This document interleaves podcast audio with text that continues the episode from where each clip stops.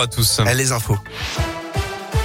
Et à la une de l'actualité, 6,5 millions de personnes se sont déplacées à l'intérieur de l'Ukraine depuis le début de l'invasion russe dans le pays. C'est une annonce faite par l'ONU. C'est presque le double du nombre de réfugiés qui ont franchi des frontières pour fuir la guerre décrétée par Moscou, à savoir 3,2 millions de personnes actuellement. Alors que les combats se poursuivent, le président ukrainien a appelé la Russie à jouer le jeu des négociations pour, je cite, minimiser les dégâts causés par ses propres erreurs.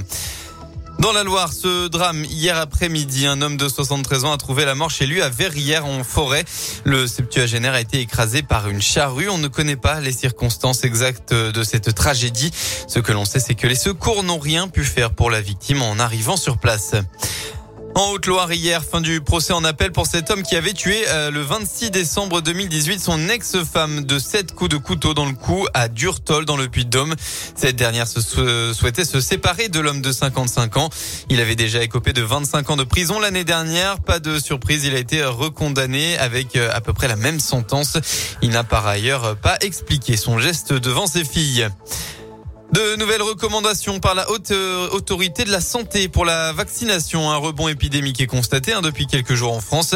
Elle s'est donc prononcée hier en faveur de l'accès à un second rappel vaccinal pour les personnes de plus de 65 ans les plus à risque. L'instance estime que cette nouvelle dose doit être réservée à cette catégorie et proposée seulement aux personnes qui le souhaitent.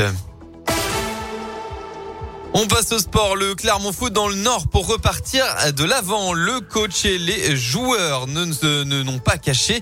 Le début de semaine a été compliqué en Auvergne après la défaite 2 à 0 euh, concédée à domicile face à Lorient, un concurrent direct pour le maintien en Ligue 1. À 10 journées de la fin, le Clermont Foot est 16e du classement et voit la zone rouge se rapprocher. Les Auvergnats, espèrent donc un résultat à Lens cet après-midi pour se donner un peu d'air. Les joueurs de Pascal Gastien nient pour le moment être rattrapés par la pression. Mais suivent-ils de près le parcours de leurs concurrents? La réponse du milieu de terrain clermontois, Johan Magnin. C'est vrai que là, je pourrais vous citer le programme de toutes les équipes autour de nous et, le nôtre, mais c'est ma grande passion. Après, je pense que tout le monde n'est pas dans cet état d'esprit. On est un noyau de sept équipes. On a cette échéance. Après, il y, en a qui vont aller en sélection. On va, avoir deux semaines de coupure et après, on, verra le, le dernier bloc de neuf matchs.